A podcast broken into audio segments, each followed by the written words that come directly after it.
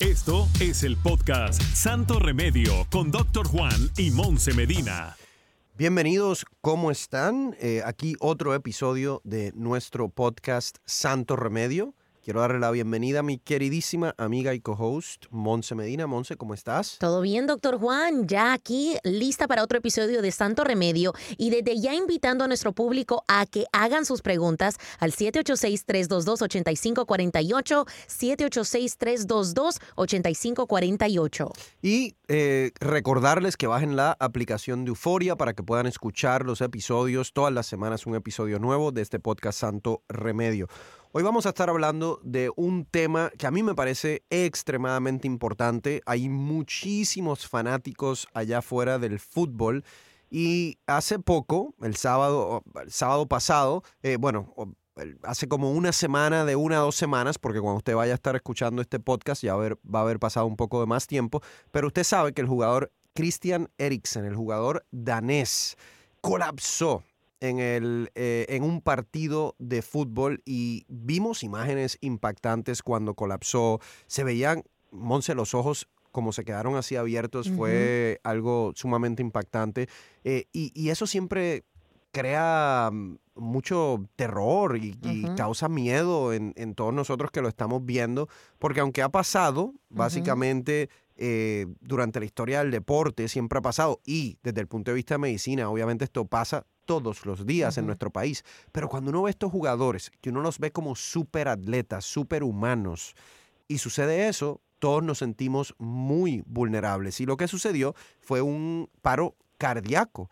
Eh, fue un paro cardiorrespiratorio. Vimos las imágenes como eh, eh, las personas que lo ayudan, ¿no? los rescatistas, tuvieron que venir a ayudarlo, darle resucitación cardiorrespiratoria. Eh, vimos como el capitán del equipo tuvo que asegurarse de que su, vida, su vía aérea estuviese eh, patente. Vimos cómo los jugadores crearon un círculo alrededor de Christian para preservar obviamente su, su privacidad. Y sabemos hoy día, gracias a Dios, que el jugador pues se salvó eh, porque utilizaron, Monse, un desfibrilador. Entonces, había, había un desfibrilador. Eso quiere decir que el jugador en pleno juego, en el minuto aproximadamente 42, el corazón entra en un ritmo que se llama eh, fibrilación ventricular. No se tiene que acordar de ese nombre, pero imagínense que es un ritmo caótico del corazón, completamente incompatible con la vida. Wow. ¿Qué sucede? Eso, eh, una vez sucede eso, si el corazón no se restaura de manera rápida, en términos del ritmo, la persona va a morir. Cada segundo que la persona está colapsada con ese ritmo caótico, eso quiere decir que el corazón no está bombeando sangre, bombeando oxígeno de manera adecuada al cerebro y por cada segundo, por cada minuto que pasa, la persona va perdiendo neuronas, células del cerebro. O sea, si pasa ya más de tres minutos sin una restauración de la circulación, eh, puede haber muerte cerebral. Eh, yo me acuerdo estar viendo el partido y, como cardiólogo me desespera porque lo, lo, que yo digo es traigan el desfibrilador lo antes posible. Y obviamente eh, tarda como un minuto a lo que uno dice, bueno, ¿qué pasó? ¿Tiene pulso? ¿No tiene pulso? Buscar el eh, desfibrilador también. Buscar el desfibrilador. Me imagino que no ha de ser fácil usarlo, doctor Juan, para cualquier persona que está allí en la cancha. Tiene que ser alguien, o sea, leer las instrucciones. I mean, how does that work? Obviamente ellos tienen personal adecuado listo con el desfibrilador en caso de que eso suceda y llegaron bastante rápido y pudieron eh, salvarle la vida. Estos desfibriladores automáticos los hay en muchos lugares públicos. Deberían estar en la mayoría de los lugares públicos, pero en oficinas aquí donde nosotros estamos grabando, en, Univisión, hay varios. Eh, si ustedes van a un gimnasio, les aseguro que también van a ver uno. En los centros comerciales, en restaurantes, mientras más desfibriladores automáticos externos eh, hayan en los diferentes lugares públicos, mejor es, porque escuche esto una persona que tiene un paro cardíaco en cualquier lugar que no sea el hospital, las probabilidades de morir son casi 100%, a no ser que haya un desfibrilador que le pueda salvar la vida. Bueno, de hecho, doctor Juan, dicen de que había muerto. ¿Eso se confirmó? O sea, técnicamente o médicamente hablando, ¿él murió? Por definición, sí. Por definición. Claro, una vez tú no tienes pulso y necesitas de una carga eléctrica, que, el- que es el desfibrilador, tú estás muerto. Eso es muerte súbita. Oh Lo que pasa es que se pudo resucitar.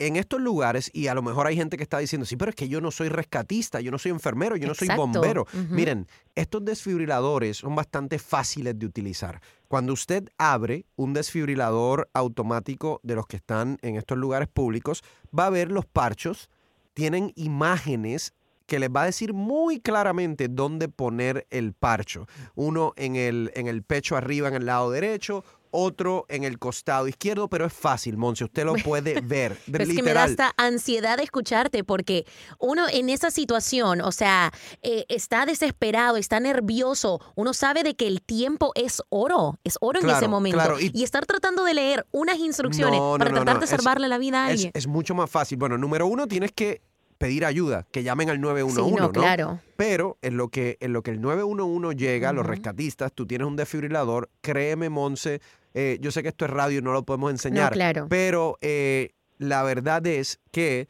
eh, es muy fácil. Tiene imágenes, te va a decir dónde poner los parchos o los pads. Tú vas, te lo juro que vas a poder ponerlo. Eso tiene un cordoncito y lo vas a conectar a, a la maquinita que, que- que trae y va a tener un botón que dice on y tú lo vas a prender, ¿ok?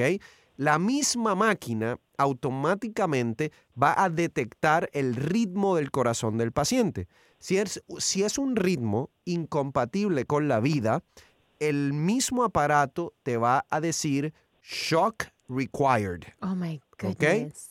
¿Qué sucede? Qué una miedo. vez, una vez te dice shock required, eh, o sea que hay que dar una carga eléctrica, te va a decir que por favor nadie esté en contacto con el paciente y la maquinita te va a decir que oprimas el botón que dice shock. Es un botón rojo que dice shock. No, es que es imposible no verlo. Ok, tengo que preguntar, ajá. doctor Juan, porque uno siempre mira en las series estas médicas que no sé qué tan accurate sean, pero que todo el mundo le hace clear al paciente lo que acaba de decir. ¿Qué pasa si alguien se queda conectado a ese paciente? También recibe el shock. Sí, puedes recibir una carga eléctrica tú. Uf. Entonces, obviamente es Importante. que la persona que está haciendo eso, la persona a cargo, en ese momento tiene que asegurarse que nadie esté tocando al paciente. Ok, otra pregunta. I'm sorry, Juan. Estoy súper así metida a rollo con, con esta máquina.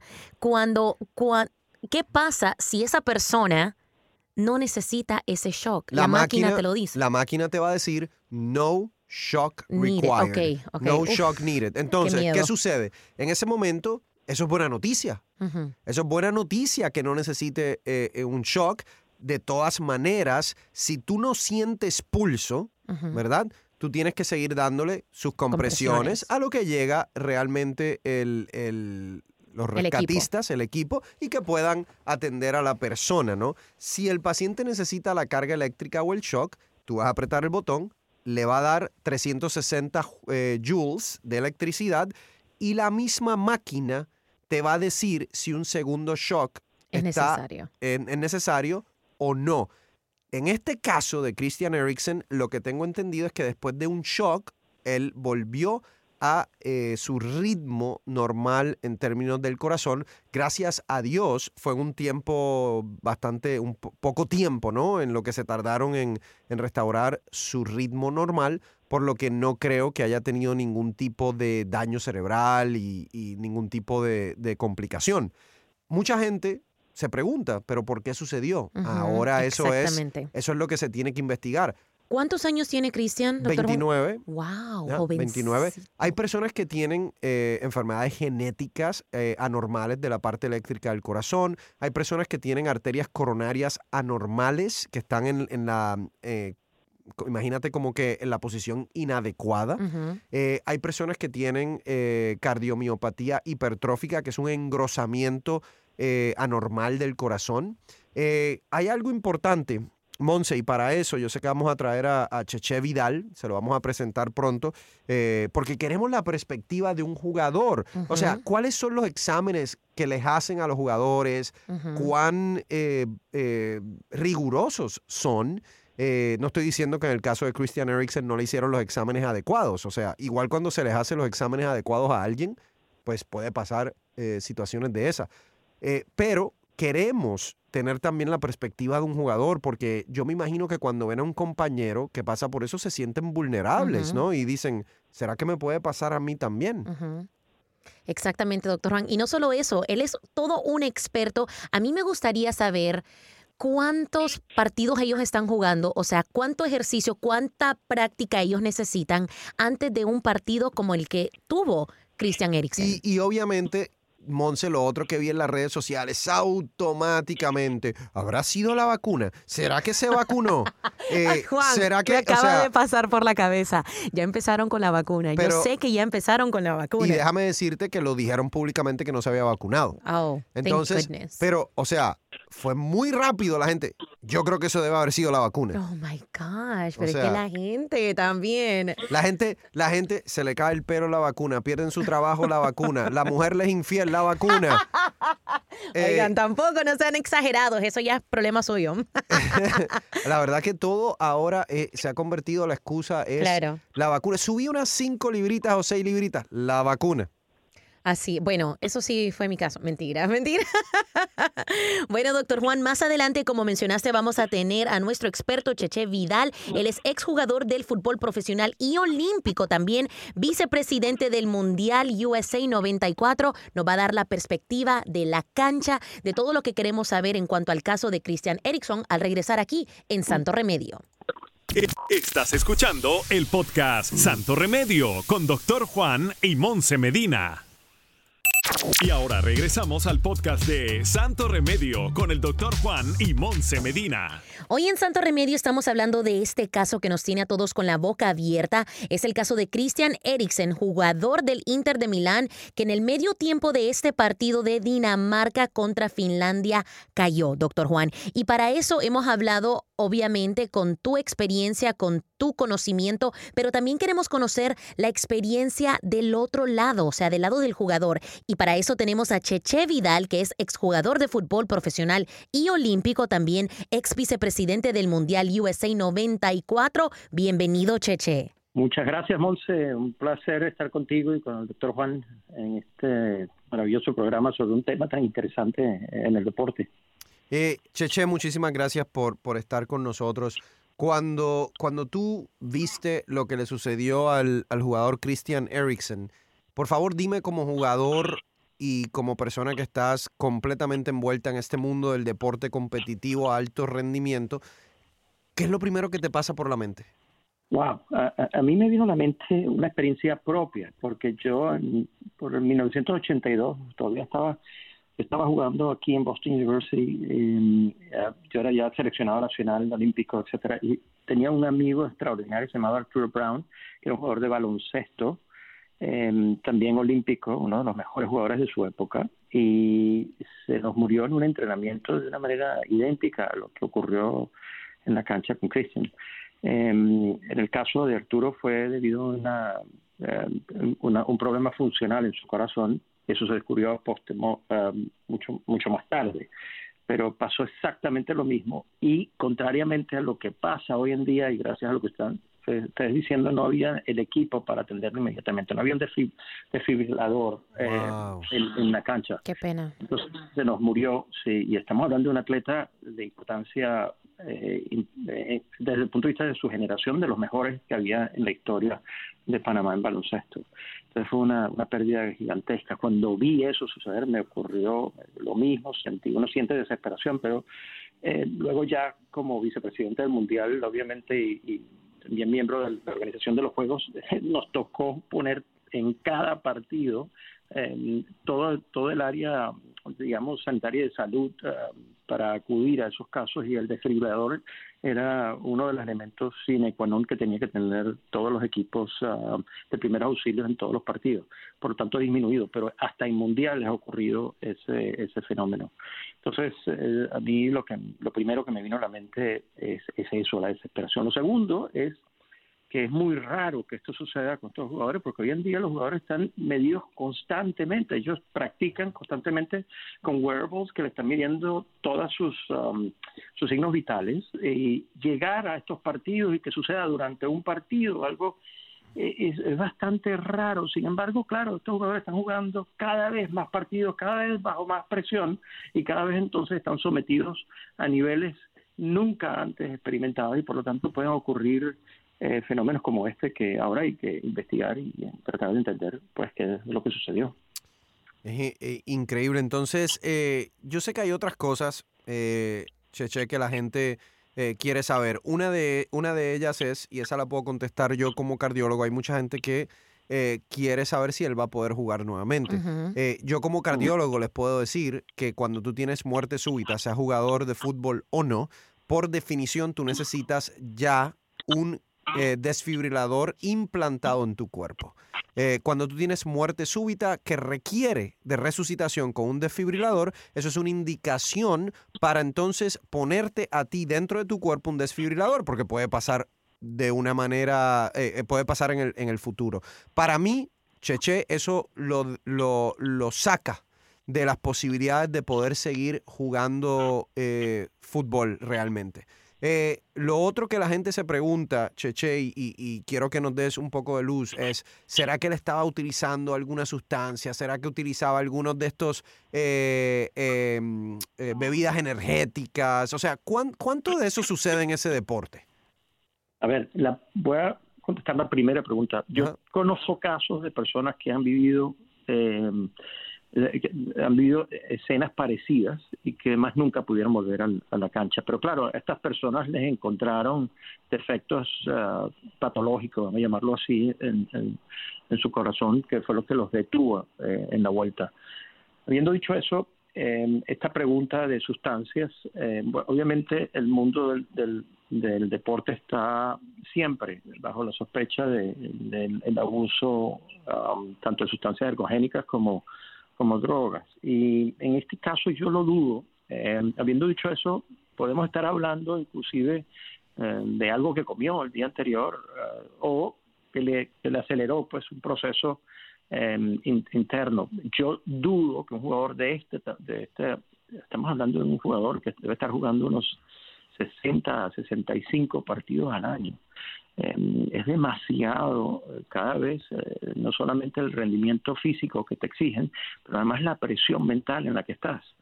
Entonces, eh, estar hablando de que está abusando de sustancias lo hubiéremos visto muchísimo antes. es un tipo que está constantemente sometido a un extremo, extremo, extremo, y es posible que lo que estemos viendo es un es un primera vez, es decir, una situación extrema eh, que produjo eso. Cheche, si te escucho bien, eh, siento que, que tú tienes una opinión bastante establecida sobre la cantidad de juegos y la presión que se le está poniendo a estos jugadores.